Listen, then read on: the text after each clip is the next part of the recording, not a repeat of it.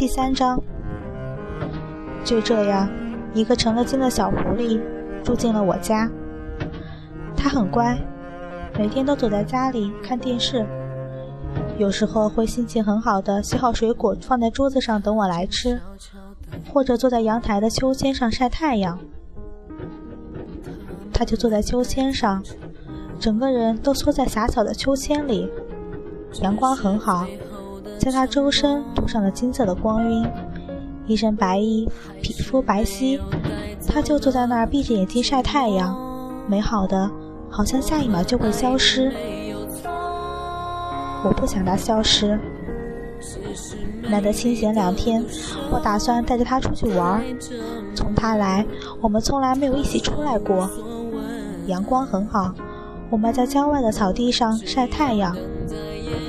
可能是太过偏远，我们这里并没有什么人。他就躺在我对面，我断断续续地和他说着话，他会偶尔回应我，甜蜜地叫姐姐或者讲个小笑话。我一直笑，在遇见他之前，从来没觉得生活可以这样美好。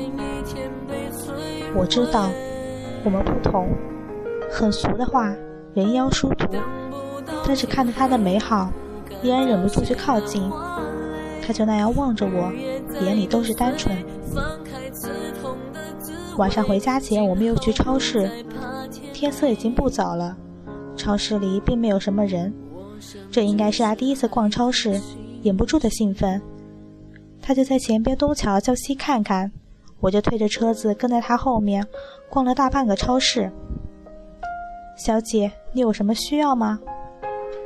售货员突然出现，让我吃惊不少。这家超市我常来，也没见过这么人性化的服务。不用了，我和我弟弟自己逛，谢谢。售货员向四周看了一眼，然后离去，一定是看我逛了这么久，还什么东西都没拿吧？可是要怪也怪那个在前面乱跑的臭小子啊！他指了指草莓糖，问我怎么样，我说不错，然后挑了几盒。他喜欢冰激凌，眼巴巴地望着我，我无奈的只能把他看上的通通打包，推着车子去结账，还一路和他打打闹闹。你少吃一点吧，臭小子！他就站在我旁边，一直朝我吐舌头。